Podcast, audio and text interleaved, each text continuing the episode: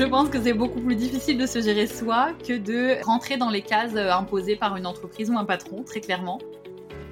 Je vais pas apporter les mêmes réponses à quelqu'un qui a le business d'aujourd'hui mais qui veut faire un million l'année prochaine ou une autre personne qui a le même business rigoureusement pareil aujourd'hui mais qui euh, l'année prochaine veut faire la même chose. Une bonne orga, euh, ça vient pas par hasard, ça vient pour supporter une stratégie. Changer le monde, ça passe par changer la place des femmes et mettre en lumière les rôles modèles qui façonnent notre époque en créant une nouvelle économie. Chaque jour, des femmes incroyables entreprennent et définissent leurs propres règles du jeu. Et je rêvais de comprendre comment elles ont fait. Hello, je suis Delphine, bienvenue sur Powerful, le podcast qui décrypte les meilleures stratégies business de celles qui ont monté leur boîte. Si toi aussi, tu as une idée folle à laquelle personne ne croit à part toi, alors abonne-toi, parce que tu n'es qu'à un pas de changer le monde et qu'on compte bien te filer nos meilleurs conseils pour que tu réussisses.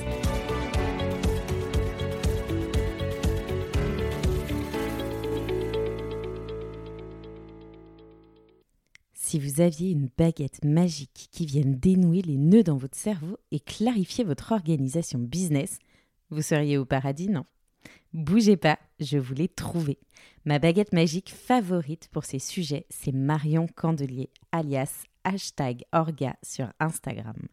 Marion a une passion pour l'organisation, mais ce que j'adore chez elle, c'est qu'elle travaille tout d'un point de vue stratégique. Une bonne organisation doit selon elle reposer sur des objectifs clairs, avec une vision long terme définie et une roadmap ultra efficace pour y arriver. Vous comprenez pourquoi ça me parle? Autant vous dire que lorsque vous bossez avec elle, rien n'est laissé au hasard. Cette Marie Kondo version business est également une experte Notion qu'elle optimise dans votre business avec là encore une seule idée en tête l'adapter à votre stratégie et pas l'inverse. Fini donc les opérations aléatoires et les hésitations dans votre quotidien. Fini également le fait d'utiliser un outil parce que vous en avez entendu parler. Dans cet épisode, on vous invite à vous concentrer réellement sur votre business en vous posant les bonnes questions. Et pour que la mission soit réussie, Marion nous partage la différence entre organisation et productivité. Pourquoi l'organisation de notre business est intimement liée à notre posture de chef d'entreprise? Les périodes idéales pour revoir son organisation. Le coût de la non-stratégie sur la rentabilité de votre boîte. Pourquoi vous devez travailler votre mindset et vous considérer comme CEO dès les débuts de votre projet. Et enfin, comment appréhender Notion et le mettre au service de votre business. Cet épisode va vous mettre une claque, mais vous allez l'adorer. Un peu comme Marion en fait. N'oubliez pas de le diffuser auprès de vous. Le bouche à oreille est le meilleur outil pour faire grandir un podcast. Et si vous aimez cet épisode, 5 étoiles sur Apple Podcast ou sur Spotify sont un vrai boost de motivation pour moi. Belle écoute Hello Marion, ravie de t'avoir dans le podcast aujourd'hui tu la reine de l'organisation, mais surtout, tu l'abordes d'un point de vue stratégique et j'adore ça. Ouais, salut Delphine, ravie d'être là. Quand on débute dans l'entrepreneuriat, on entend beaucoup parler de productivité, mais finalement, on ne sait pas exactement à quoi ça correspond. Toi, je le disais, tu es la reine de l'organisation. Est-ce qu'organisation et productivité, c'est la même chose pour toi? Non. Et c'est une très bonne question pour commencer parce qu'il y a une, vraie confusion. L'organisation, en fait, c'est extrêmement large. Ça a plein de, ramifications, on va dire, pour faire simple.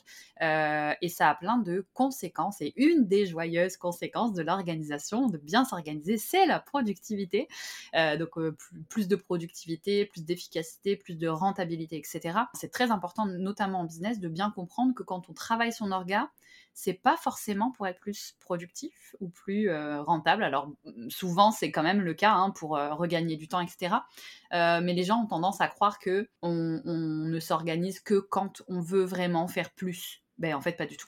On peut aussi vouloir s'organiser pour garder plus de temps pour soi, pour avoir un meilleur équilibre de vie pro, perso, etc. Et c'est du coup très très important de, bien faire la différence.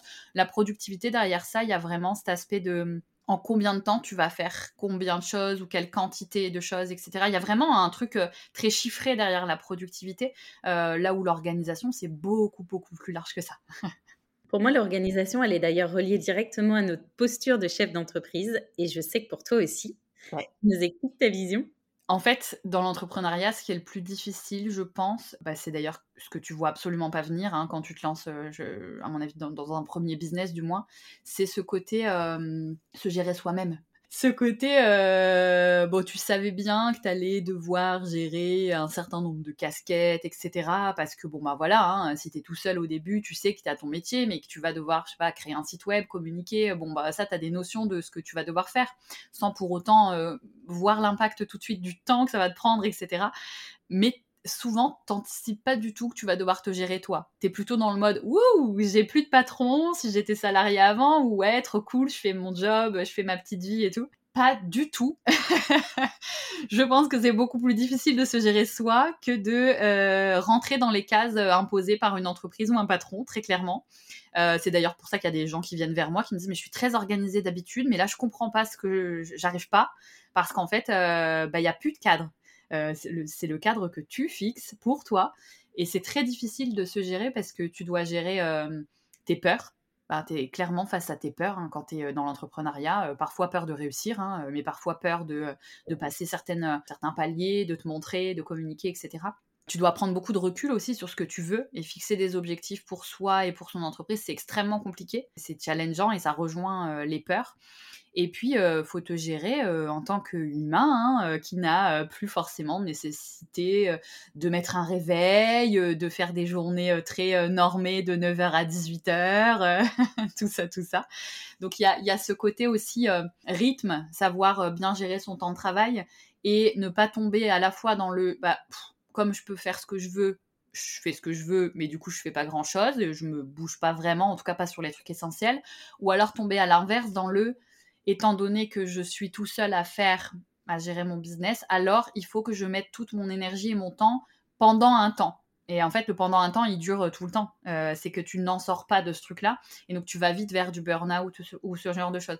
Donc, c'est euh, vraiment une posture de se dire, on, on nous l'apprend jamais, mais de se dire, attends, où je veux aller et de manière très factuelle et très honnête avec soi-même, se dire, OK, quelle faiblesse, entre guillemets, je peux détecter aujourd'hui euh, chez moi et comment je travaille dessus vraiment et, d'accepter parfois de se faire aider hein, sur certains points parce que tu n'arrives pas à les dépasser euh, tout seul, c'est pas forcément simple. Donc oui, il y a une vraie, euh, une vraie question de posture derrière, derrière l'entrepreneuriat. C'est pas simple et même si on est capable de le faire avec les autres, on n'est souvent pas capable de le faire pour soi-même d'ailleurs. Oui. toujours. C'est toujours plus facile quand on a le recul avec les business des autres ou les vies des autres que euh, pour soi-même. Bien souvent, d'ailleurs, on a tendance à remettre à plus tard parce que justement, bah, on ne se sent pas chef d'entreprise de quoi que ce soit. Donc on se dit non, mais ça, euh, pour l'instant, j'ai pas encore besoin de m'organiser parce que j'ai pas d'entreprise. Moi, c'est juste un projet que je développe. Euh, selon toi, est-ce qu'il y a un moment propice pour travailler son organisation? Est-ce qu'il faut absolument attendre de faire un chiffre d'affaires incroyable? Je te dirais que si tu te poses la question de est-ce que c'est le moment, c'est que tu aurais déjà dû le faire bien avant. c'est que probablement si tu te poses la question, tu as rencontré euh, assez de frictions pour que la question te vienne et que euh, ces frictions-là, tu aurais probablement pu les éviter en amont. Pour moi, l'organisation, et ça fait à peu près deux ans hein, que je suis lancée maintenant, ça fait deux ans que je milite pour que les gens prennent ce sujet au sérieux dès le début. Parce qu'en fait, plus tu avances, plus tu as d'informations à gérer, plus tu as de, ramifications à ton business, plus tu as parfois aussi de, gens, euh, tu vois, avec lesquels tu collabores, hein, que ce soit salariés ou euh, juste des freelances ou autres qui t'aident. Et, euh, et, plus ça se complexifie et moins tu as de l'espace mental pour travailler euh, sur ton orga, parce que l'orga, ça nécessite vraiment de, creuser des choses en soi, de, prendre beaucoup de recul, et en fait, tu n'en as plus du tout quand tu as le nez dans le guidon, euh, comme au bout de plusieurs mois ou d'années d'entrepreneuriat. Donc plutôt, c'est le mieux. Genre même avant de se lancer, quand je dis avant, c'est pas non plus euh, trop anticipé, c'est plutôt quand tu étais euh, là, tu commences à communiquer, tu commences à faire vraiment des trucs, euh, pas 100% forcément sur le business, mais tu es euh, vraiment concentré, ça y est, je me lance, je vais aller chercher mes premiers clients, etc. Donc il y a, parfois quelques semaines, mois de travail avant vraiment d'immatriculer ton entreprise. Bah, ça, c'est la période idéale. Parce qu'en fait, finalement, c'est là que tu vas mettre en place des basiques. Et par basique, j'entends vraiment des trucs auxquels personne pense, mais définir quel email tu utilises, pour éviter de te retrouver avec 10 adresses email connues de tes clients. Quelle suite bureautique tu prends? Comment tu tries tes informations de manière logique pour toi? On s'en fout de comment les autres les trient.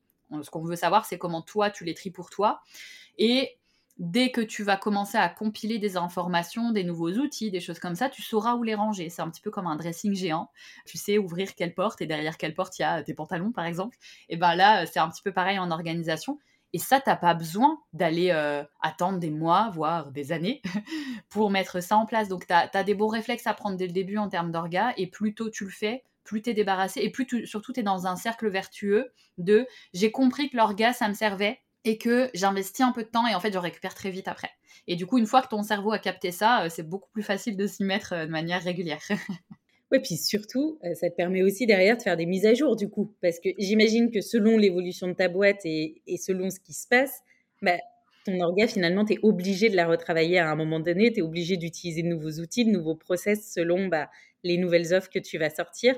Il est souvent compliqué d'automatiser au tout départ, alors que euh, en général, quand on a commencé à structurer une première offre, là, on se dit bon bah ça, je l'ai fait deux, trois fois. Peut-être qu'il va falloir que je commence à automatiser pour gagner du temps et le libérer sur d'autres choses. Tous les combien, selon toi, on devrait se pencher sur son organisation? La remettre à jour. à chaque fois qu'on y repense, ça bloque à nouveau. C'est bien, c'est bien, tu précises ta question. Euh, j'allais dire tous les jours, dans le sens qu'effectivement, ça dépend ce qu'on met derrière l'organisation. Il y a des gens qui s'en font une montagne hein, de l'organisation. Finalement, l'organisation, c'est juste mettre une petite solution en face d'une petite friction. D'accord? Donc, euh, si la friction elle est grande, bah, tu vas travailler plus.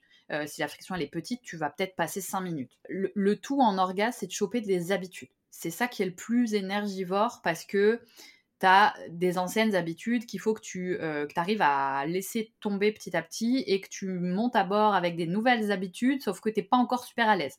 Et ça, c'est très complexe.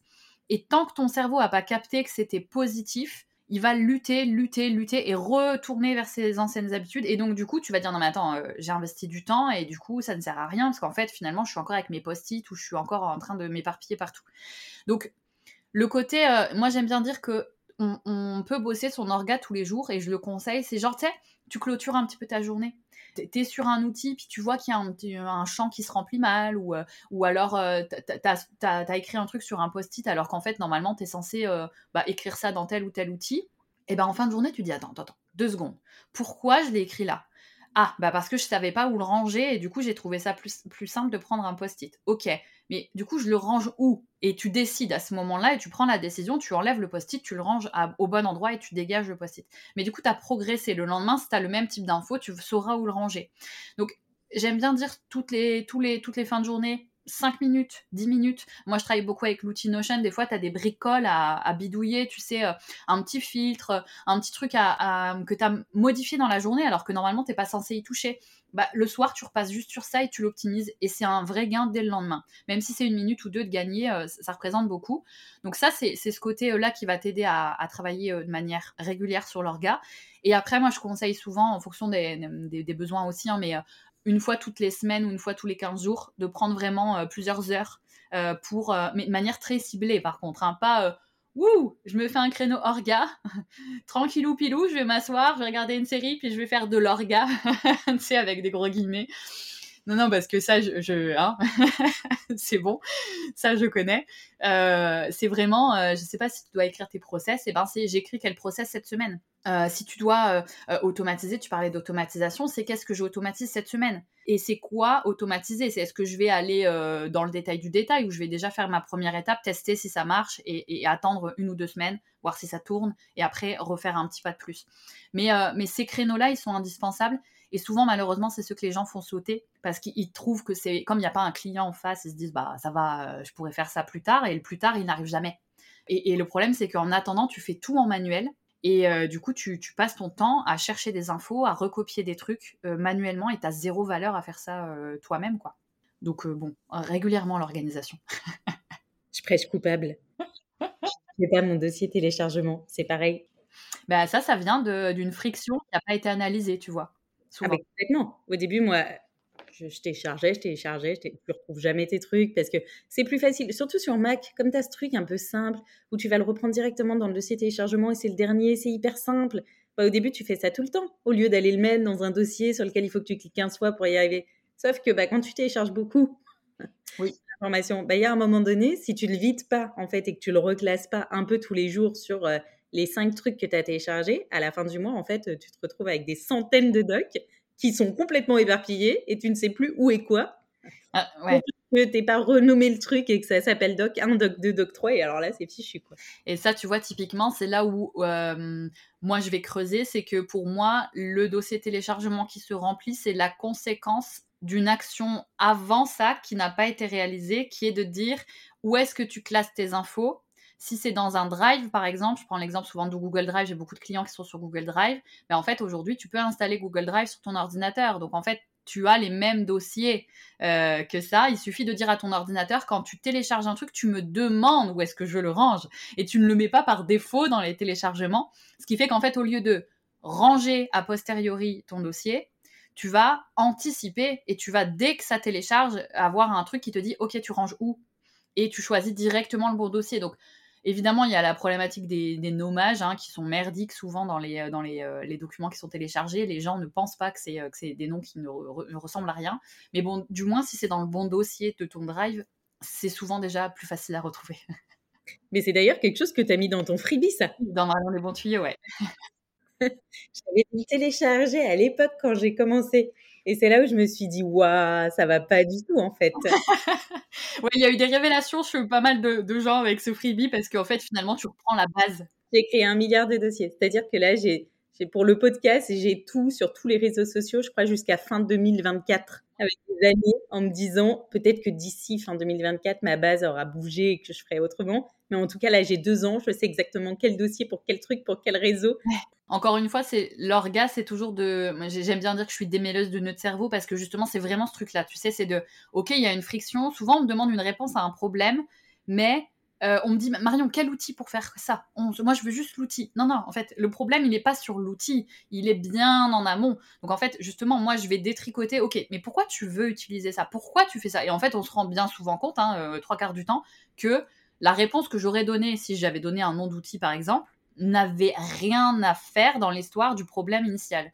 Donc, il y a toujours cette, cette histoire de Attends, attends, pourquoi tu as ce problème? Ok, est-ce qu'il n'y a pas un problème avant Et là, euh, le dossier téléchargement, c'est effectivement un très bon exemple. Finalement, c'est une méthode au service de notre stratégie globale. Du coup, ça m'amène une question. Est-ce qu'on peut définir une orga si on n'a pas d'objectif précis? Pardon, je glousse. Il y a oui et du non. Euh, il y a du oui en termes d'orga, comme je disais tout à l'heure, sur des basiques. Tu n'as pas besoin d'avoir euh, une stratégie euh, précise en business. D'ailleurs, tu peux le faire même pour ton perso. Hein. Tu peux euh, dire, voilà, je vais mettre un peu d'orga dans ma façon de gérer les courses et les menus de la semaine. Je vais mettre un peu d'orga dans bah, quel email j'utilise. Attends, j'ai trois emails, lequel j'utilise, pourquoi? Est-ce que j'utilise bien aussi les agendas qui sont reliés aux bons emails? Parce que derrière chaque email, il y a une suite bureautique aussi, hein, Google ou alors Microsoft, etc. Avec agenda, Drive, avec la panoplie de documents, euh, slides, etc. Donc tu vois, il y a cette euh, mauvaise compréhension de un email égale tout un tas de trucs derrière. et tu vois ça, on a, ça amène des des, des, des, de bah, j'utilise Gmail, mais par contre j'ai Excel et puis alors je mets du Google Docs, mais parfois du Word et t'as pas de règles logiques. Donc ça, sur tous les basiques comme ça, sur lesquels je mets suite bureautique, les emails, le dossier téléchargement, etc.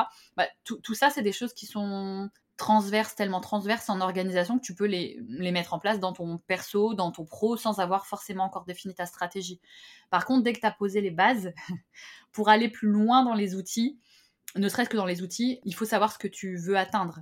Je sais pas moi, si, si tu me dis je veux aller en voyage à Bangkok et que tu me dis euh, ben je vais prendre une trottinette, ben bon chance quoi. tu vois? Donc évidemment, en fait, en face de tout ce que tu vas déployer comme effort, comme, euh, comme outil, comme process, comme euh, action, bah, tout ça, ça va être calé par rapport à ce que tu veux atteindre et dans quel délai. Tu vas pas du tout. C'est d'ailleurs pour ça qu'avant de commencer avec des clients à travailler sur leur orga, je leur demande de faire des exercices et de se projeter un peu dans les années à venir parce que je vais pas aider, je vais pas apporter les mêmes réponses à quelqu'un qui a le business d'aujourd'hui mais qui veut faire un million l'année prochaine ou une autre personne qui a le même business rigoureusement pareil aujourd'hui, mais qui euh, l'année prochaine veut faire la même chose. Ça ne sera pas les mêmes choses qu'on va mettre en place. Donc évidemment, il faut une stratégie. Euh, il faut bah, des objectifs annuels euh, décomposés en mensuels et décomposés en tâches pour s'assurer aussi de ne pas s'éparpiller. Donc oui, oui, une bonne orga, ça, ça, ça vient pas par hasard, ça vient pour supporter une stratégie et pour aller le plus facilement atteindre tes objectifs. Ah là là, qu'est-ce que j'aime entendre ce discours. ça, ça me va bien, moi, si tu aimes. J'espère que les, les, gens qui nous écoutent aiment aussi. bah, je suis sûre qu'il y en a plein qui aiment, mais qui doivent se dire, ouais, ok, d'accord, très sympa, mais savoir où on veut aller, en fait, bah, moi, c'est quand même un peu complexe. Elle est bien gentille, la bonne dame, mais euh, qu'est-ce qu'elle me veut avec ses objectifs? Finalement, c'est un peu comme les process, hein, on, trouve ça toujours très compliqué. Mais quand on prend le temps d'y réfléchir et de prendre du recul et de se déconnecter des outils, parce que souvent les gens veulent écrire ce qu'ils doivent réaliser, ouais d'accord, mais en fait qu'est-ce que tu veux dans ta vie juste? Pourquoi tu as monté ton business? Tu sais pourquoi tu as monté ton business? Moi, typiquement, je l'ai monté pour euh, être euh, bien plus libre sur plein de choses, avoir moins de contraintes, mais surtout pour pouvoir voyager en bossant, tu vois, pas, pour pas être attaché à un lieu. Mais en fait, une fois que j'ai écrit ça, du coup, c'est hyper, hyper euh, structurant pour mes objectifs annuels. Si je commence à faire des offres en présentiel, ça ne répond pas du tout à, ma vision à plusieurs années. Donc typiquement, au, début, j'ai commencé à communiquer sans préciser que j'étais de Lille. Il y a des clients aujourd'hui avec qui je travaille depuis un an, un an et demi, ne savent pas de où je travaille, tu vois. Et, en fait, ça, je ne l'aurais pas forcément euh, eu en tête si j'avais pas écrit que je voulais travailler de n'importe où. Donc ça paraît bête des fois de, poser des trucs euh, qui paraissent vagues, mais en fait, c'est essentiel pour être sûr de pas euh, dériver et de pas créer quelque chose qui ne correspond pas à, à ce vers quoi tu veux aller, quoi. Et à l'inverse, si tu as une offre qui est plutôt de proximité, bah, tu as intérêt à indiquer où tu es et à te faire une page Google My Business. Exactement. Exactement. Et puis, du coup, à mailler, tu vois, là, j'ai accepté il n'y a pas longtemps une intervention en présentiel. C'était la première fois depuis presque deux ans parce que avant, je ne disais même pas que j'étais sur l'île et je ne voulais pas activer les gens autour de l'île. J'ai des clients qui sont dans la métropole avec qui je fais mes entretiens en visio, tu vois, mes accompagnements en visio. Et c'est volontaire, mais c'est parce que j'ai toujours en tête ce pourquoi de je, veux pouvoir bouger, je veux être libre de où je fais, euh, où je bosse, quoi, en fait, tout simplement. Ce serait ton conseil, du coup, pour créer des fondations solides dès le départ? De, de, ouais, de, se focus sur soi. Il y a beaucoup euh, ce, ce, stress de ah les autres ils font quoi? Et du coup euh, comme moi je sais pas trop comment aborder mes objectifs, je vais regarder qu'est-ce qu'il a mis lui là à côté. Euh, tiens je vais aller voir. Ah puis ouais c'est une bonne idée ça, je vais mettre pareil. Ouais mais ok mais bon des objectifs il y a personne qui a pareil et puis surtout dans le comment tu vas les réaliser et il n'y a pas de méthode pareille en fonction des gens. Il faut surtout pas se comparer et donc, j'aime bien dire que c'est bien de se regarder le nombril. C'est peut-être euh, le seul cadre dans, la vie en général où c'est bien de se regarder vraiment le nombril. C'est, OK, tu veux quoi toi?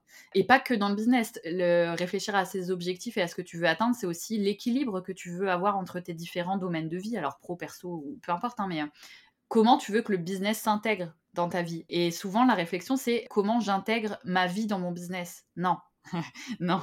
Tu as la vie, puis à l'intérieur, tu as un petit cadre, une boîte, et à l'intérieur, tu as ton business. C'est surtout pas l'inverse. Donc ça, c'est euh, ce côté un petit peu dès le départ, voir vers où tu veux aller, fixer ce que tu ce que aimerais atteindre en termes d'équilibre, comme ça tu le gardes en tête, tu sais pourquoi tu as créé ton business, et du coup, c'est vraiment un moteur.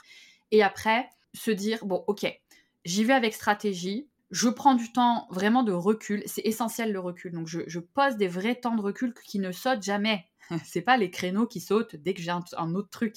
Et à chaque fois, je me demande s'il y a un nouveau projet qui se présente, est-ce que c'est en phase avec ce que j'ai envie d'atteindre dans X années, etc. Et ça, c'est hyper important de rester concentré sur ça et de pas commencer à se comparer avec les autres parce que c'est hyper euh, anxiogène en fait hein, de la comparaison dans, le business c'est très compliqué.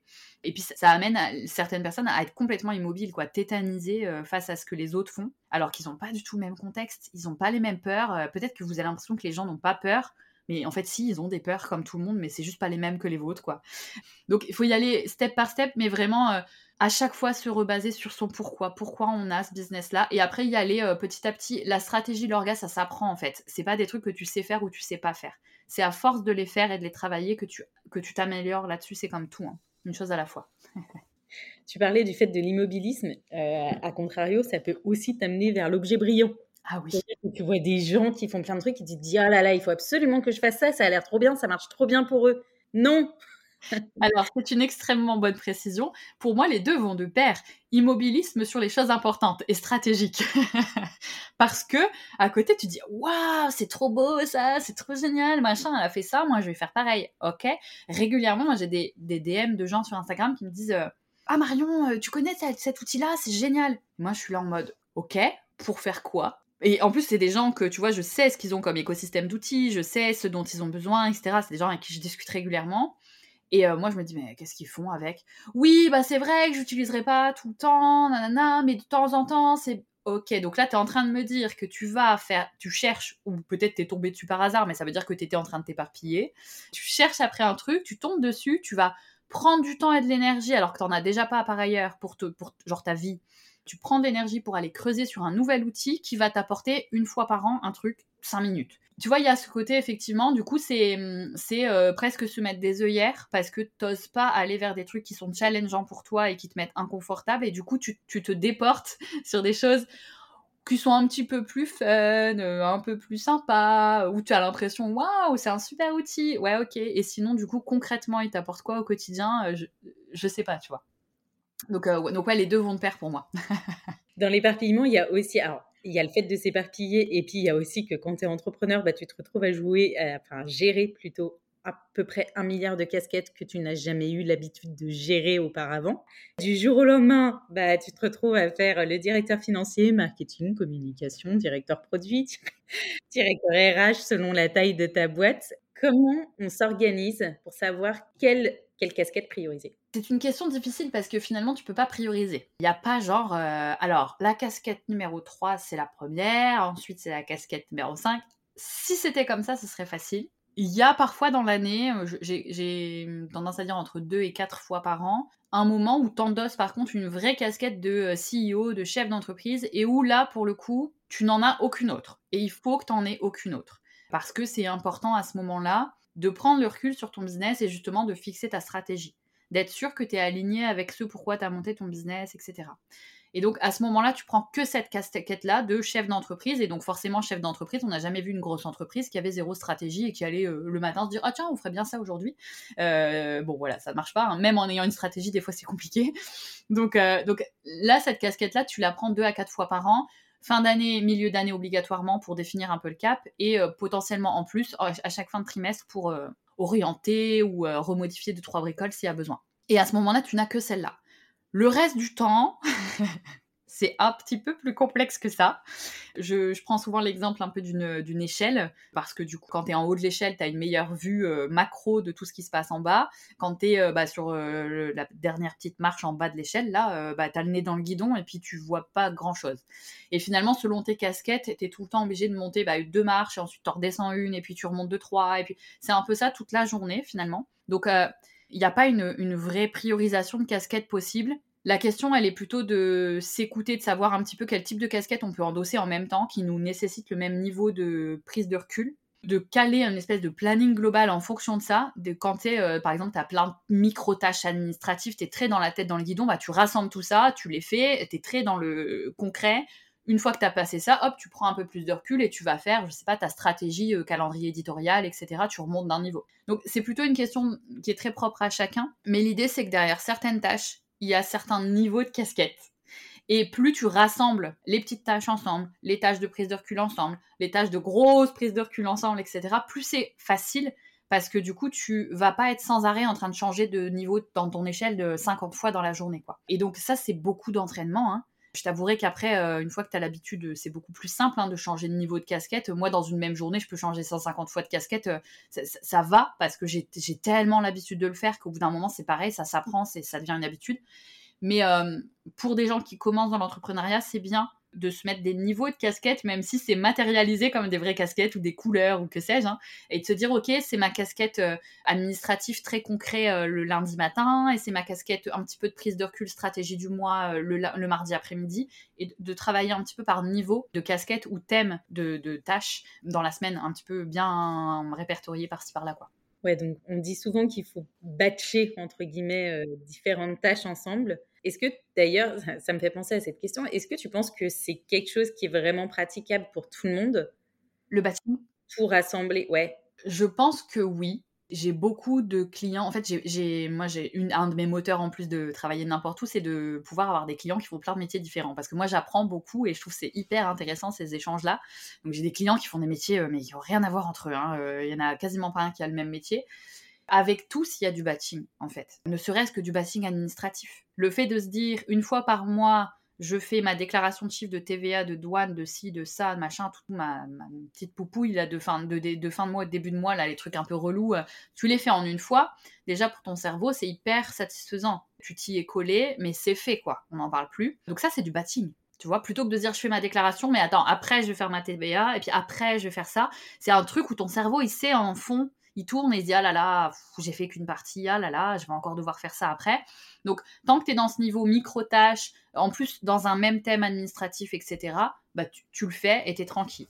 Donc du batching, je pense qu'il y en a pour tout le monde. Il y a des métiers plus ou moins simples il y a des métiers où le batching est challengeant. J'ai notamment un client qui fait des, euh, qui produit du contenu, mais de, des, recettes de cuisine, tu vois. Donc, il crée des recettes, il les anticipe, il les crée, il doit acheter les ingrédients, il doit organiser sa cuisine en se disant, attends, je tourne combien de recettes aujourd'hui? Et ensuite, il doit créer beaucoup de contenu, vidéo, photo, et, euh, et tout sortir pour les bonnes dates. Bon, bah lui, le batching, on en a mis en place parce qu'il y avait un énorme gain d'heures à aller chercher par semaine, mais c'est extrêmement complexe parce que il y a vraiment l'anticipation des courses et puis bah il fait à manger pour 40 mais en fait bah du coup il faut quand même manger avec sa famille donc il fallait qu'il gère aussi cet aspect pratico-pratique derrière. Donc il y a eu beaucoup de temps de calage sur sur son batching mais on a réussi à le mettre en place sans problème. Ouais, c'est intéressant cet exemple parce que c'est vrai que s'il doit faire les recettes, tu te dis qu'il faut qu'il les filme en même temps. Donc en fait, déjà, tu commences à être sur deux tâches potentiellement, il faut que tu fasses tes réglages, puis après, il faut que tu ranges tout, puis il faut que tu mettes au frais, puis il faut que tu ailles. Exactement. Et puis, il faut pas que tu jettes. Donc, du coup, il faut aussi que dans les jours euh, suivants, on arrive à tout manger ce qu'on a cuisiné. donc, ça paraît bête, mais il y a eu un vrai travail d'aller détricoter le truc de. Et pour lui, typiquement, il y avait vraiment du batching de d'abord, je fais ma stratégie. Je ne peux pas, quand je suis en train de gérer mes ingrédients, ma cuisine, les trucs qui cuisent, les si, les ça, les vidéos, les films, les machins, est-ce que j'ai les bonnes images, etc. Tu ne peux pas gérer en même temps le pour qui je publie ça. C'est un, c'est un Reels de combien de secondes? Déjà, je me souviens plus, c'est pas possible. Donc il y avait vraiment une partie stratégie casquette plus haute avant il y avait une partie planification, donc casquette un peu plus basse, euh, plutôt euh, euh, pas administrative, mais vraiment très pratico-pratique, liste de, de, courses, qu'est-ce que je tourne en premier, est-ce qu'il y a des trucs qui cuisent longtemps, etc. Et ensuite, il y a la partie tête dans le guidon, ça y est, je suis dans, mes, dans ma popote et ça y est, j'y vais et, et, tu vois. Et après, la partie édition, photo, livraison des, des, des, des, vidéos, etc. Mais on a vraiment décomposé et il y a eu du batching évidemment pour lui. J'adore cet exemple parce qu'il est hyper parlant ça me fait rebondir sur autre chose. Euh, moi, un de mes sujets préférés, c'est le coût de la non-stratégie. Ah. Qu'est-ce que tu en penses et qu'est-ce qui se passe si on avance à l'aveugle et qu'on ne structure pas? J'aime beaucoup, euh, ça, me fait toujours rire, ça me fait penser à un de mes posts d'une émission. Une fois, il y avait une, c'était un jeu euh, télévisé où il y avait une pièce complètement dans le noir et la fille, elle se prenait tous les, toutes les plantes, les murs, les trucs, et elle hurlait à chaque fois. Bah, c'est ça, en fait. si tu avances dans, à l'aveugle, tu flippes pour rien. tu te fais une montagne d'un truc qui, qui, n'a pas du tout, euh, qui n'est pas du tout flippant ou quoi que ce soit. Euh, tu t'épuises hein, parce que tu vas partout tu sais pas où aller, tu vas partout. Souvent, tu, finis même par être dégoûté hein, de ton business, de ce que tu as mis tellement d'énergie à créer, ce qui est quand même dommage, d'en retirer euh, de, ça une mauvaise expérience.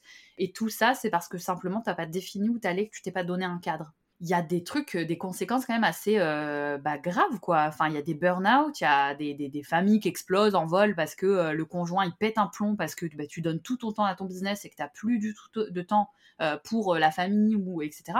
Donc, il peut y avoir des gros impacts et la majeure partie des, gens qui ne mettent pas en place de stratégie, c'est parce qu'en fait, ils ont peur et ils ne savent pas comment faire. Et sur ces deux choses-là, ça se travaille. C'est pas un truc qu'on est avec ou alors on l'a pas. Ça se travaille. Et donc, il faut juste prendre le choix. Être entrepreneur, c'est prendre des choix. Hein. Enfin, prendre des décisions. Hein. Tu n'avances pas si tu ne prends pas de décision.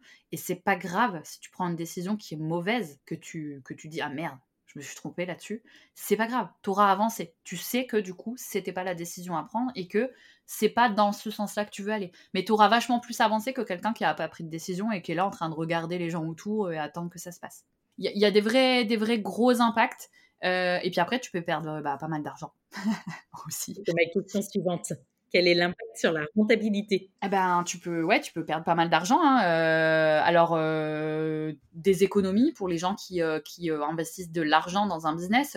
typiquement, il y a beaucoup aussi de maintenant de, business en termes, tu vois, où tu n'as pas forcément beaucoup d'investissement en euros au départ. Tout ce qui est business digitaux, etc., tu as assez peu d'investissement en dehors des outils, etc. Mais ouais, tu en termes de rentabilité, c'est compliqué. Et même si tu peux vivre de ton business ou vivoter de ton business, tu t'épuises au sein d'une prestation que tu proposes, par exemple parce que euh, euh, tu, factures, tu sous-factures, euh, tu sais pas, en fait, tu n'as pas de stratégie. du coup, tu, tu développes pas ton expertise, du coup, tu te fais sous-payer, n'oses pas trop, trop développer ta posture et donc, du coup, tu n'oses pas trop, trop cadrer tes clients, du coup, ils te prennent tout ton temps. Et en fait, tu tournes en rond et encore une fois, tu tombes dans le ça me dégoûte, j'ai plus envie de travailler avec eux. Alors en fait, c'est juste le client, si tu le cadres pas, il s'étale, hein, c'est normal, c'est humain. C'est juste qu'il faut mettre un cadre à tes prestations. Euh, mettre un cadre aussi de, temps que tu y passes et, pas tomber dans le truc euh, gratuit, euh, sous-payé, etc. Et puis, et puis finir par être complètement écœuré et ne plus avoir envie de te lever le matin pour bosser, quoi. Oh là là, merci d'aborder ce sujet, le fait de cadrer ses clients. Ah bah oui, c'est indispensable. en accompagnement parce que j'ai l'impression qu'il y a une vraie difficulté à ce niveau-là, surtout quand aimes dire les gens. Oui, c'est pas incompatible, c'est même presque Hum, non, c'est pas. Je, retire volontairement le presque. C'est prendre soin de ses clients que de les cadrer. Alors, ça a peut-être interpellé du monde. Un client qui s'étale, c'est un client qui sait pas quoi faire, il sait pas comment faire, il sait pas ce qu'on attend de lui, il sait pas quand est-ce qu'on va le recontacter, il s'inquiète, ça le préoccupe, il a de la charge mentale liée à nous, à notre prestation, à notre accompagnement. Un client qui est cadré n'a pas du tout, si c'est bien fait, n'a pas du tout la sensation d'être à l'école. Hein. Un client qui est cadré, c'est juste un client à qui tu vas donner à un instant T les bonnes informations. Tu vas lui dire voilà, regarde, moi j'attends ça de toi parce que moi j'en ai besoin pour ça. Tu lui dis pas de faire un truc euh, au hasard, tu lui dis pourquoi tu en as besoin? Une fois que tu auras fait ça, tu n'auras plus de nouvelles avant telle période et à ce moment-là, tu auras des nouvelles et tu devras faire ça. Juste, tu lui donnes les bonnes infos au bon moment. Les clients ne te sollicitent plus, tu, tu sors carrément de leur cerveau, c'est-à-dire qu'ils se disent ok, elle, elle reviendra vers moi quand tu auras besoin et je sais ce qu'elle attendra de moi. Quand ça se passe comme ça, le client, pour lui, c'est fluide. Et pour toi, bah, t'es pas sollicité en dehors de ton process, donc c'est quand même encore plus fluide. C'est même carrément formidable. donc les clients, ils aiment hein, être cadrés. C'est juste que pour nous, c'est très français ça, euh, cadre égale euh, contrainte, tu vois. Alors moi, je déteste rentrer dans des cases, mais pour autant, j'adore qu'on me dise Marion, euh, regarde, on va faire ça. là, j'ai besoin de ces infos, tatati tatata, et c'est très clair pour moi, et au moins, on sait où on va, quoi on sait où on va et on gagne un temps fou. Aussi. Et ça, ça, le temps quand on est entrepreneur, c'est tellement précieux. Oui, c'est euh, essentiel. Et puis, euh, y, a avec les clients, il y a beaucoup ce sujet de d'échange, tu vois, des messages. Ah oui, mais moi c'est des WhatsApp. Non, mais moi je préfère Telegram. Ah non, mais est-ce qu'on pourrait se faire des vocaux? Euh, alors déjà, première chose, qu'est-ce que vous échangez pour vous raconter votre vie à longueur de journée? Et bien souvent, tu te rends compte que dans les échanges, c'est juste caler un créneau, un rendez-vous téléphonique, et il y a 20 messages pour ça, mais c'est complètement inutile, hein, il y a des outils qui sont là pour ça. Ou alors, c'est des vocaux parce que la personne, n'a pas de cadre, donc elle s'étale et elle raconte, ah oui, mais alors tu sais, puis alors du coup, moi, euh, dans ma famille, alors mon conjoint, il m'a dit ça, et puis euh, là, t'es parti pour 20 minutes de vocaux, et quand tu cherches l'info essentielle là-dedans, tu sais plus la retrouver. Donc, euh, il y a un cadre à donner et ça, fait du bien à tout le monde en fait. Je pense qu'il y a aussi une question de posture à prendre à ce niveau-là, clairement, qui revient encore sur cette, euh, notion de, posture de chef d'entreprise. Parce que finalement, lorsqu'on lorsqu'on bosse sur euh, son organisation et sur sa boîte, on bosse aussi beaucoup sur soi. Et se positionner comme celui ou celle qui pilote l'entreprise et qui doit prendre les décisions, et qui doit prendre les meilleures décisions d'ailleurs pour sa boîte, dont cadrer ses clients, c'est une question de mindset. Ce serait quoi ton conseil euh, pour aider les entrepreneurs justement à prendre cette position dès le départ? Pour moi, c'est la prise de recul qui fait tout. C'est-à-dire que quand tu prends du recul, tu sais où tu veux aller, etc. On revient sur cette vision euh, long terme. Hein. Et une fois que tu sais où tu veux aller, c'est plus facile. Je prends toujours l'exemple d'un voyage. Quand tu sais où tu veux aller, je reprends Bangkok. Si tu sais que tu vas aller vers Bangkok, bah normalement, ta première escale, elle n'est pas à New York, quoi, tu vois. Enfin, ou alors on a comme un petit souci de nord et de d'ouest et d'est. Hein. Du coup, quand tu sais vers où tu veux aller, tu te dis, ok, c'est ça que je veux atteindre. Donc, quand tu vas commencer à mettre en place tes petits objectifs, tes petits pas, hein, tes escales, tu, sais que tu vas dans la bonne direction. Donc déjà, ça limite aussi les prises de décision qui vont à l'inverse. Ça ne veut pas dire que New York c'est nul, ça veut dire que juste c'est pas dans la bonne direction que tu avais envie d'atteindre. Donc euh, ça peut être cool hein, de faire un détour par là-bas, mais est-ce que tu as vraiment envie de le faire? Et du coup, tout ça, ça t'incite à être dans l'action plutôt, parce que du coup, tu sais exactement ce que tu veux atteindre. La première marche, c'est quoi? Et ensuite, la deuxième marche, c'est quoi? Et donc, à être plutôt tourné vers l'action, et plutôt que vers euh, l'observation de « Ouh là là, euh, je sais pas ». Et quand tu observes, tu es là, ça touille, tu as peur, tu sais pas trop à quoi tu te confrontes, du coup, tu prends aucune décision. Et c'est pas grave si au final tu t'écartes du chemin en prenant une décision non adaptée ou un peu trop rapide ou autre. T'auras avancé, t'auras peut-être fermé une porte, tu, retrouveras le chemin à un moment. Mais il y, a vraiment ce côté, euh, tu sais ce que tu vises et du coup tu mets des petits pas en place. Et du coup, comme tu décomposes, tu, tu, c'est plus facile d'être dans l'action. Si tu décomposes pas, c'est beaucoup trop flippant de te dire dans 5 ans tu vas faire un million ou dans 5 ans euh, tu vas travailler depuis l'autre bout du monde. Aujourd'hui, tu dis non mais jamais de la vie, c'est pas possible. En fait, moi je suis pas capable de ça. Et c'est vrai, aujourd'hui, là maintenant, en termes de posture, en termes de, de, business, euh, de, stabilité de business financière, etc., peut-être que aujourd'hui c'est pas possible. Mais justement, l'enjeu c'est de construire le chemin qui va vers, qui va t'amener vers ça. Et si tu le décomposes pas, tu n'iras pas. Donc ouais, il y a un vrai truc de de mindset et de, à chaque fois que tu vas vers une petite marche qui t'amène vers la, bonne direction, te dire, ah, je sens qu'il y a un truc qui bloque. Mais il y a un truc, il n'y a pas mille trucs ou des trucs euh, complètement euh, que, que, tu sais pas, sur lesquels tu sais pas mettre un mot. Tu, décomposes et tu dis, ok, il y a un truc qui me bloque. C'est quoi? Ah non, mais moi j'ai peur de vendre bah, tu creuses. Et là, on est dans le mindset, dans la posture. Tu as peur de vendre. C'est quoi que tu as peur en fait? Il y a quoi derrière cette peur? Euh, Tu as peur de vendre, tu as peur de te montrer, tu as peur de, de, faire de l'argent. Il y en a qui ont peur de faire du chiffre. Et, tu détricotes ça. Et après, en face de chaque problème, comme en orga, hein, tu as une solution. Et parfois, c'est super accompagné parce qu'il y a des croyances limitantes qui sont extrêmement ancrées depuis toujours, depuis euh, ta, petite enfance, depuis, euh, tu vois, quand tu as un environnement familial qui a des croyances fortes, bah, tu les as naturellement petit à petit, et puis du coup, ça peut te bloquer.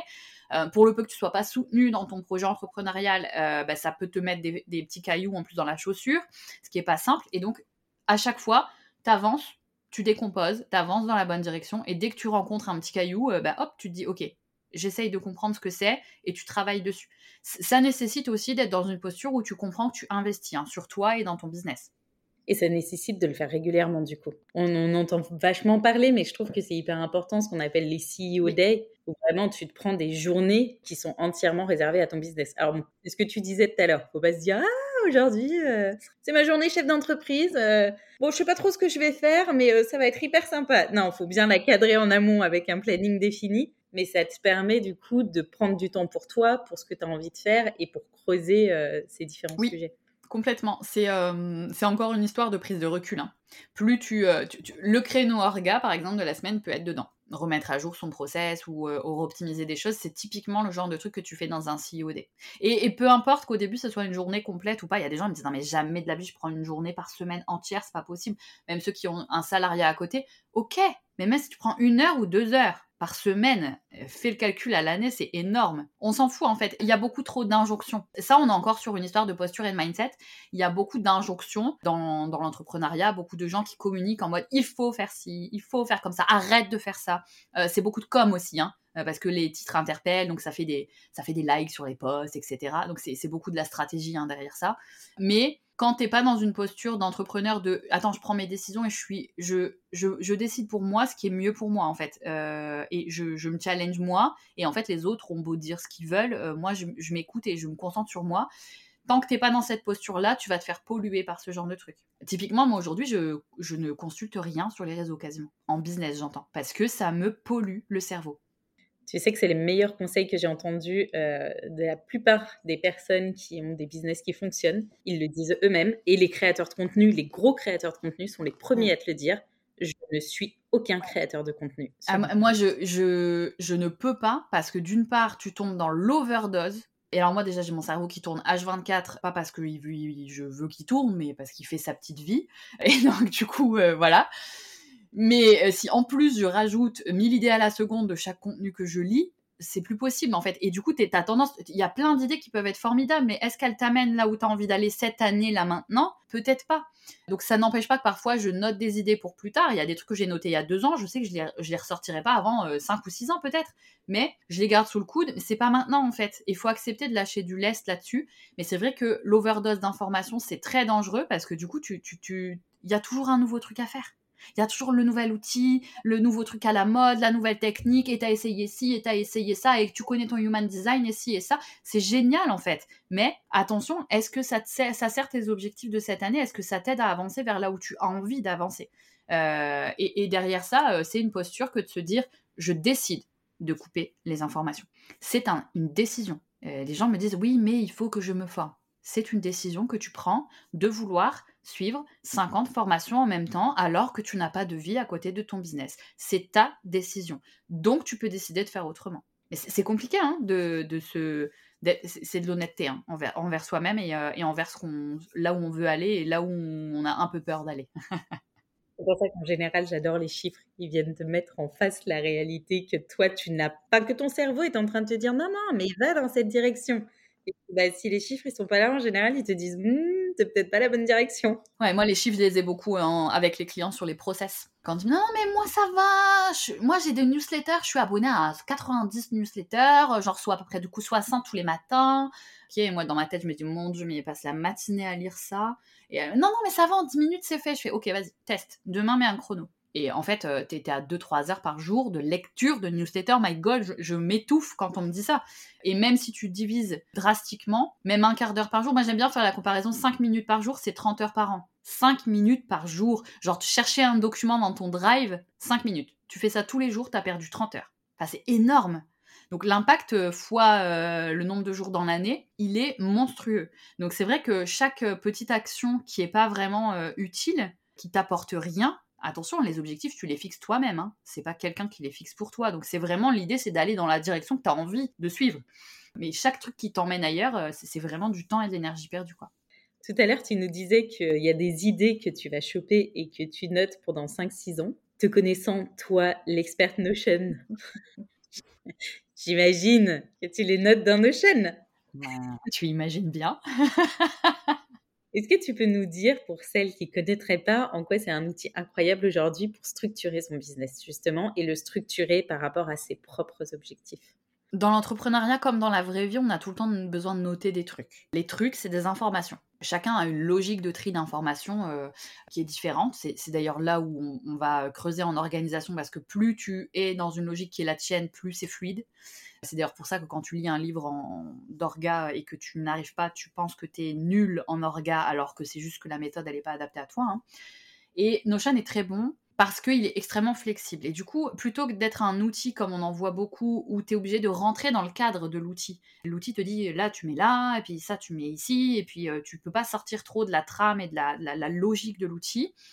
Et eh ben Notion est un outil où tu commences d'une page toute blanche et tu structures comme tu veux tes informations de manière très efficiente parce que tu es, dans des bases de données, donc c'est des gros Excel. Donc tes, informations, tu peux pas juste dire je vais rentrer un contact. Il faut que tu dises ok c'est quoi comme contact? C'est un prospect, c'est un client, euh, il a un email, un Instagram. Euh, enfin tu vois, tu es obligé de décomposer un petit peu euh, ces informations dans des cases, ce qui fait qu'après, cet outil-là, quand il est bien structuré, il te permet donc il est adapté à ta logique, donc déjà c'est très, extrêmement fluide d'aller mettre les choses aux bons endroits, ça évite les post-it, ça évite les notes de téléphone, tout ça, tout ça. Et en plus de ça, c'est un outil qui est créé pour supprimer complètement le temps de recherche dont on parlait tout à l'heure. Quand tu, en fait, en vrai, en business, on passe notre temps, notre vie à chercher des trucs. Le téléphone d'un client, euh, un outil, euh, un lien web, euh, on, on fait que ça toute la journée de chercher des trucs, on ne sait pas où les a triés. Notion supprime complètement ce temps-là parce que il a cette capacité technique de ramener les informations jusqu'à toi. Et donc, si tu as une tâche qui est appeler le client que je vais avoir demain en, je sais pas, en coaching, eh ben, c'est relié directement au client et ça t'affiche le numéro de téléphone en question qui est dans l'autre base de données du client. Donc ça peut complètement mailler les informations entre elles et bah, déjà adapté à, ta logique, tu perds pas de temps à stocker tes infos, mais en plus de ça, tu perds pas de temps à les rechercher parce que l'outil te les amène sur un plateau, quoi, clairement. Donc c'est un outil qui est très très euh, flexible euh, et, très approprié à la gestion de business et ça fait partie des outils qu'on peut mettre en place euh, avant même le débarrage parce que bah, trier des infos et, savoir un petit peu euh, si tu gères des clients, des, offres, etc., bah, tout ça, c'est des infos que tu peux trier et ranger dans nos chaînes. Il est hyper complet, mais il est aussi hyper complexe à prendre en main au départ parce que justement, comme tu l'as si bien dit, on part d'une page blanche. Et là, quelle angoisse Le drame En dehors de tes accompagnements, quel serait ton conseil pour appréhender cet outil le plus facilement possible? Oubliez l'outil. c'est un cri du cœur. Ça fait partie, aujourd'hui, c'était pas prévu, hein, mais il y a, y a deux ans, quand j'ai lancé mon business, j'avais pas du tout en tête que j'allais bosser euh, majoritairement avec Notion, c'est-à-dire que je faisais de l'orga. Et pour moi, alors j'utilisais Notion, mais euh, pour moi, c'était. Euh, j'ai l'habitude de structurer mes informations, en fait. Donc, je, quand j'ai abordé l'outil, j'ai fait des boulettes, hein, comme tout le monde, mais j'ai abordé l'outil et puis, enfin, je me suis dit trop cool, c'est une page blanche, tu vois. Je l'ai abordé sans peur. Je suis très geek sur les outils, etc. Donc, moi, ça me paraissait simple et très rapidement, j'ai vu qu'il y avait des soucis. Et à chaque fois, le souci, c'était que tout le monde l'abordait par l'outil. Et se disait, OK, il y a des fonctionnalités, qu'est-ce que je vais faire de ces fonctionnalités? Alors que finalement, c'est de quoi tu as besoin? c'est pas du tout la même chose. Et donc, euh, vraiment, mon conseil, si tu dois aborder Notion, c'est vraiment ce côté, ok, ok, avant d'aborder Notion, on même pas on l'ouvre. On se demande qu'est-ce que je gère. Je prends tous les trucs où je note. Si tu sais pas ce que c'est une information, bah, Regarde où est-ce que tu notes des trucs dans toute ta vie. Ça peut être sur ton frigo, des post-it, des carnets, ça peut être les notes de ton téléphone, ça peut être ton répertoire téléphonique. Tout ce qui est à l'intérieur de tout ça, c'est des informations. Comment tu les tries? C'est dans un répertoire téléphonique, nativement, les gens se disent Ah bah, je mets des contacts. Ils se disent pas, je vais mettre des recettes de cuisine parce que c'est ancré dans les habitudes euh, qu'un répertoire téléphonique, c'est pour téléphoner, c'est pour un besoin de contacter des contacts. Ben, en fait, dans nos gènes, c'est exactement la même logique qu'il faut que chacun reproduise. Se dire, euh, j'ai des, ok, j'ai des recettes, j'ai des voyages. Euh, si j'ai des recettes, j'ai des ingrédients derrière. C'est pas la même chose, hein et bien structurer et trouver la bonne hiérarchie de ces informations. C'est pas la même pour tout le monde. Il y a une structure qui est quand même assez commune hein, pour tous les entrepreneurs, mais il y a beaucoup de choses à adapter. Et euh, je compare ça souvent à dans un supermarché. T'as fruits et légumes, épicerie salée. Normalement, à côté, t'as pas euh, genre tomate, quoi. Ça n'a rien à faire à ce niveau-là. Euh, et donc, il faut essayer de trouver sa, structure pour, pour, trier les informations. Et une fois que tu as ça, tu abordes Notion et du coup, tu vas aborder plutôt les bases de données Notion. Et là, tu vas monter en compétence petit à petit techniquement sur l'outil. Et ça se fera pas du jour au lendemain. Surtout si tu apprends tout seul, que tu regardes des tutos, etc. Évidemment qu'il y a un temps d'adaptation. Et comme tu le dis, c'est un outil qui est facile techniquement, mais qui est complexe en termes d'approche, si tu veux l'utiliser efficacement, j'entends. Donc, euh, il ne faut pas sous-estimer le temps de, monter à bord, on va dire. Parce qu'il y a beaucoup de gens qui, du coup, téléchargent des, pages, des jolies pages partout. Sauf qu'au final, euh, bah, c'est pas ta logique. Tu comprends pas comment c'est fait à l'intérieur des pages et tu perds un temps de dingue à remplir des trucs que tu ne vas pas utiliser dans le temps et qui ne sont pas adaptés à ta logique. Donc, il euh, faut pas se tromper de combat, il faut prendre du temps pour aborder l'outil correctement, efficacement euh, dès le début. Oh là là, les pages, j'en ai téléchargé deux, trois au tout début. jamais utilisé. Jamais. Mais moi, ça me désole parce que je le dis depuis le début. Alors, c'est bien, ça commence à se. Le, message circule de plus en plus. Donc, ça, c'est cool. Attention au template, au modèle euh, dans Notion. C'est que tu cherches, tu as un outil qui est libre où tu peux mettre ta logique à toi. Et là, avec les modèles, tu te remets une contrainte. Ça n'a aucun sens. Tu, tu viens contrebalancer l'avantage majeur de l'outil qui est la flexibilité par un cadre imposé par quelqu'un qui a créé un template avec sa logique à lui aucun sens. Et surtout que derrière, euh, souvent, tu sais pas comment l'utiliser vraiment ou le mettre à jour pour ton business. Et un business, euh, tu peux le mettre à jour toutes les semaines, quoi. Ouais, c'est ce qu'on se disait tout à l'heure. tu me disais aussi que tu peux pas réellement recommander des outils, et je le comprends, parce que ça dépend de chaque personne. Néanmoins, quand on débute euh, dans l'entrepreneuriat, est-ce que tu as quand même une espèce de, de boîte à outils qui te semblerait pouvoir sauver les entrepreneuses débutantes qui nous écoutent? On en parlait tout à l'heure, ça, génère un tel bordel dans les business, les emails. Donc déjà choisir, poser ses emails, qu'est-ce qu'on a, qu'est-ce qu'on veut, pas commencer à communiquer avec ses clients avec un email euh, en euh, Ginette du 59 comme je dis souvent, euh, tu vois le truc l'adresse Skyblog de il y a 20 ans.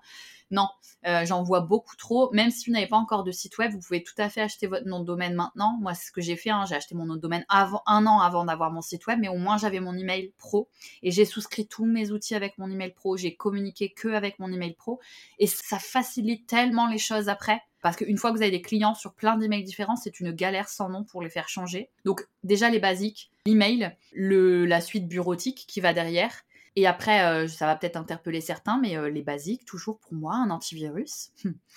un VPN, euh, si on, bouge régulièrement, on ne se connecte pas à ces outils business depuis un Wi-Fi ouvert d'une gare, par pitié, si vous voulez vous faire pirater, c'est le meilleur moyen. Donc un VPN pour éviter ça, un gestionnaire de mots de passe par pitié, arrêtez de les écrire sur Notion ou je ne sais où dans votre ordinateur dans un fichier qui s'appelle mot de passe. D'autant plus quand vous gérez des mots de passe clients, c'est hyper dangereux. Enfin, vous mettez en jeu votre responsabilité. Donc, en fait, les basiques et bien utiliser son téléphone. Il y a plein de raccourcis sur les téléphones, souvent qu'on peut aller euh, traficoter, mettre en place, etc. pour être plus efficace. Et après, tu peux rentrer dans l'étape numéro 2 d'un outil de gestion d'information comme Notion, par exemple, dans un outil de gestion de rendez-vous. Si tu as des rendez-vous régulièrement, ça dépend des business, ça, mais si tu as des rendez-vous régulièrement avec des gens, des partenaires, des clients, etc., un gestionnaire de rendez-vous comme, euh, comme Calendly. Puis après, bah, ton site web, un logiciel d'emailing, etc., euh, en fonction de, ce que tu as à mettre en place dans ton business. Mais les basiques, hein, et c'est ce que je n'ai jamais dans tous mes clients. Ils ont tous les outils du monde, sauf cela. Tout ça, c'est pas clair. Les, les basiques de chez Basique du début, là, c'est complètement sous-estimé. Et donc, on a des gens qui sont en business depuis 5-10 euh, ans, qui n'ont pas de gestionnaire de mot de passe, qui ont leur mot de passe en clair client partout. C'est pas possible, en fait. Ça, pour moi, c'est hors jeu. Vraiment, pour le coup intéressant parce que j'entends jamais personne en parler euh, de cette question. Je l'ai découverte avec toi. Hein. je saoule les gens avec ça parce que vous mettez en jeu votre responsabilité en fait. Surtout en micro-entreprise, un client se fait pirater et il, apprend que vous avez votre son, son, mot de passe en clair. Lui qui le gère mal, son mot de passe, c'est son problème. Par contre, vous, vous mettez en jeu votre responsabilité à vous d'entreprise quand vous avez son mot de passe en clair quelque part si votre outil est hacké quoi. Donc les basiques, toujours les basiques avant. Adresse mail, ça m'interroge parce que je m'étais posé la question moi à l'époque, est-ce que tu utilises la boîte mail qui est reliée euh, à l'outil par lequel tu as pris ton domaine ou est-ce que tu le rapatries sur Gmail? Alors moi j'ai automatiquement Gmail, toute la suite Google. C'est vraiment un choix euh, de suite hein, pour le coup euh, qui est beaucoup plus collaboratif pour moi. Donc j'ai pris mon nom de domaine, j'ai relié à Gmail et derrière j'utilise encore une fois toute la suite. Il y a beaucoup de gens qui sont sur Gmail en payant parfois et qui utilisent Zoom. Mais euh, les gars, vous payez deux outils en fait, qui, alors qu'il y a Google Meet qui est déjà dans ton forfait. Et souvent, on récupère des centaines d'euros par-ci par-là juste en faisant un point. Non, moi, je veux pas prendre cet outil parce qu'il est payant. Et à côté, euh, il y a trois, quatre outils qui font la même chose, qui sont payants et qui sont déjà payés actuellement. Donc, euh, il y, a, juste une méconnaissance. Souvent, ça vient d'une méconnaissance de l'écosystème comme ça, euh, bureautique. Mais oui, oui, moi, je suis Gmail et j'utilise les applications Google. Je n'utilise pas l'application mail, enfin, tu vois, courrier de mon téléphone, ni agenda de mon téléphone. J'utilise Google Agenda, j'utilise Gmail. Il y a beaucoup moins de bugs, notamment quand tu automatises après avec d'autres outils, etc. Il y a beaucoup moins de bugs d'affichage que si tu n'es pas sur les applications natives. Trop intéressant et ça montre encore une fois que des outils, mais comme tout, ça doit être euh, au service de tes objectifs et au service de ton business. Pour finaliser, comment toi t'analyses un outil pour savoir qui sera le plus approprié pour ta boîte justement? Je pars du besoin alors, dans mon métier, évidemment, j'entends beaucoup parler d'outils, je me renseigne, je fais beaucoup de veille, euh, j'ai des, clients au métier très différents, donc aussi des outils que je connais pas du tout, hein, euh, pour réserver des cours de yoga, genre, euh, je sais pas moi, tu vois, j'en sais rien ce qui existe. Donc parfois, je fais des recherches aussi sur ça et je les note. J'ai une base de données, évidemment, avec tous les outils, les miens, mais aussi tous les outils dont j'entends parler, pour faire quoi, je regarde vite fait, et je me note, tu vois, comme ça, quand j'ai une demande client, Marion, tu connais pas un outil qui fait ça, j'ai ma espèce de base de données pour les aider. Mais par contre, pour moi, je pars toujours du besoin. En fait, j'ai un mode de réflexion qui est de dire si j'ai une friction, si j'ai une problématique, c'est impossible qu'avant moi, il n'y a pas quelqu'un qui a déjà eu le même problème. c'est impossible. Et ça, en fait, je me suis rendu compte que on n'était pas nombreux à avoir ce type de réflexion-là. C'est-à-dire qu'il y a des gens qui sont face à des frictions. Les trois quarts du temps, les gens se disent ah bah je sais pas, ah je sais pas, bah c'est tout, c'est comme ça, tu vois? Et en fait, ils s'arrêtent là parce que ils savent pas forcément comment chercher ou ils, ils n'ont pas déjà fait ça avant et du coup ils n'ont pas vécu la satisfaction d'avoir trouvé la réponse ou ce genre de choses. Mais souvent ils s'arrêtent là. Il y a une friction, ah ouais mais je sais pas, bah du coup tant pis, je vais continuer à le faire. Moi, je passe toujours l'étape du dessus d'aller chercher sur internet comment faire nanana? Donc il y a une question aussi d'entraînement. Hein. Au bout d'un moment, tu sais comment formuler pour trouver exactement ce que tu cherches. Et du coup, une mini friction, je vais chercher, je trouve la solution, j'implémente, mon cerveau est content. Merci Billy. Et hop, on est reparti sur la, sur la fois suivante. Et, c'est comme ça en fait que tu te fais pas parasiter par, par des outils ou tu t'éparpilles pas en mode objet brillant partout. Tu vas au besoin. Et surtout, si tu as besoin, tu fais un vrai benchmark. Quand j'ai lancé ma formation début d'année, des mois en avance, j'ai commencé à poser, ok, je veux vendre ça, je veux pas intervenir. Du coup, les gens doivent acheter tout seuls, ils doivent recevoir une facture, ils doivent pouvoir payer tout seuls. La facture, elle n'est pas forcément en France, donc des fois, euh, attention au taux de TVA, etc., les pays, machin.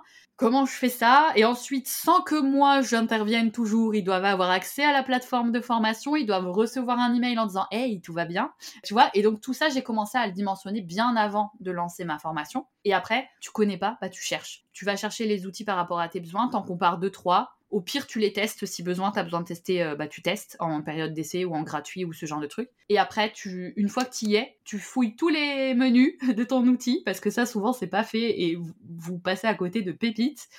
Tu fouilles tout et t'implémentes et tu, mets les mains dedans, quoi mais toujours sur base d'un besoin. Jamais, jamais, jamais euh, comme ça en mode ah tiens j'irais bien découvrir ça parce que la journée s'est passée que as même pas, tu l'as même pas vu passer quoi. Typiquement, pour choisir ma banque en ligne, moi, je savais que je voulais absolument gagner du temps sur tout le process et que tout s'automatise. Donc, c'est mon critère numéro un. M'en trouver une qui s'automatise en trois secondes chrono et que je n'ai rien à faire. Bah moi c'est ça et les virements, pareil. Le nombre de virements, euh, les banques pro, il y a souvent une limite sur les nombres de virements. Et du coup, quand tu as des besoins, tu vois, précis, c'est plus simple. Oui, et puis ça te permet d'anticiper. Pareil, moi je sais qu'elle prend les virements étrangers. Je n'y suis pas encore mais c'est un objectif à un moment donné. Donc, après, il faut pas aller anticiper sur des trucs ultra chers si tu vas pas les utiliser avant trois ans, parce que ça sert à rien de perdre de l'argent non plus. Mais selon ce que c'est, des fois, le process pour basculer sur un nouvel outil, notamment quand on parle d'outils bancaires, peut être tellement complexe que encore une fois, il faut calculer euh, ton investissement par rapport à ça et voir si ça vaut le coup. Mais encore une fois, quand tu compares des outils, là, sur ma plateforme de formation, euh, j'avais plusieurs choix. C'est parce que j'ai creusé chaque forfait par rapport aux besoins que j'avais listés. Et moi, il y avait ce besoin d'automatisation qui est très présent et que je veux mettre en place, surtout sur une vente autonome, tu vois, où je suis pas censée intervenir le truc doit rouler. Et si c'est une vente en pleine nuit, je dois pas euh, me réveiller en mode oh, mon dieu, il y a un truc qui a merdé, tu vois, c'est pas possible. Hein. Donc il y avait ce truc d'automatisation. Si je m'étais contentée de regarder juste les noms des plateformes sans creuser par rapport à mon besoin, j'aurais souscrit à celle qui me paraissait OK et je me serais rendu compte après qu'il fallait multiplier le prix par deux pour avoir accès aux automatisations.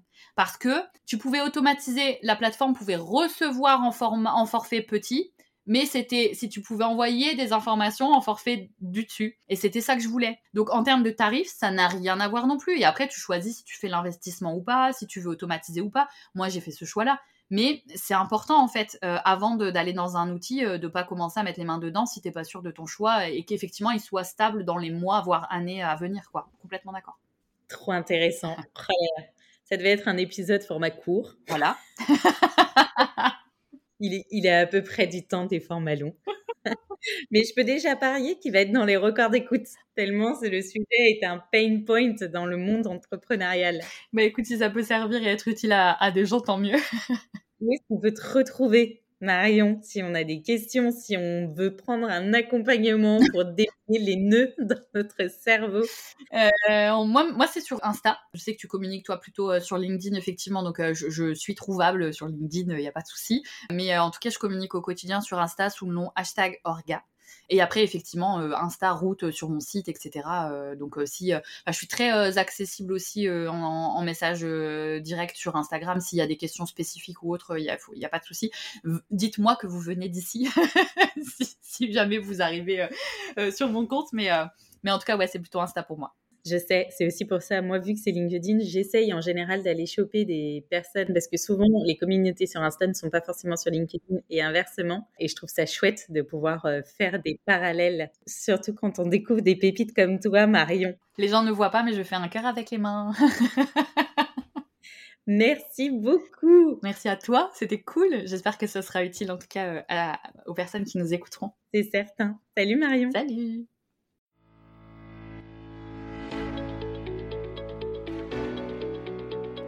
Merci à toutes et tous d'avoir écouté cet épisode. S'il vous a plu, n'hésitez pas à me soutenir en me laissant une note 5 étoiles sur la plateforme de votre choix et à me suivre sur le compte Instagram Powerful Club ou sur LinkedIn Delphine Barnavon.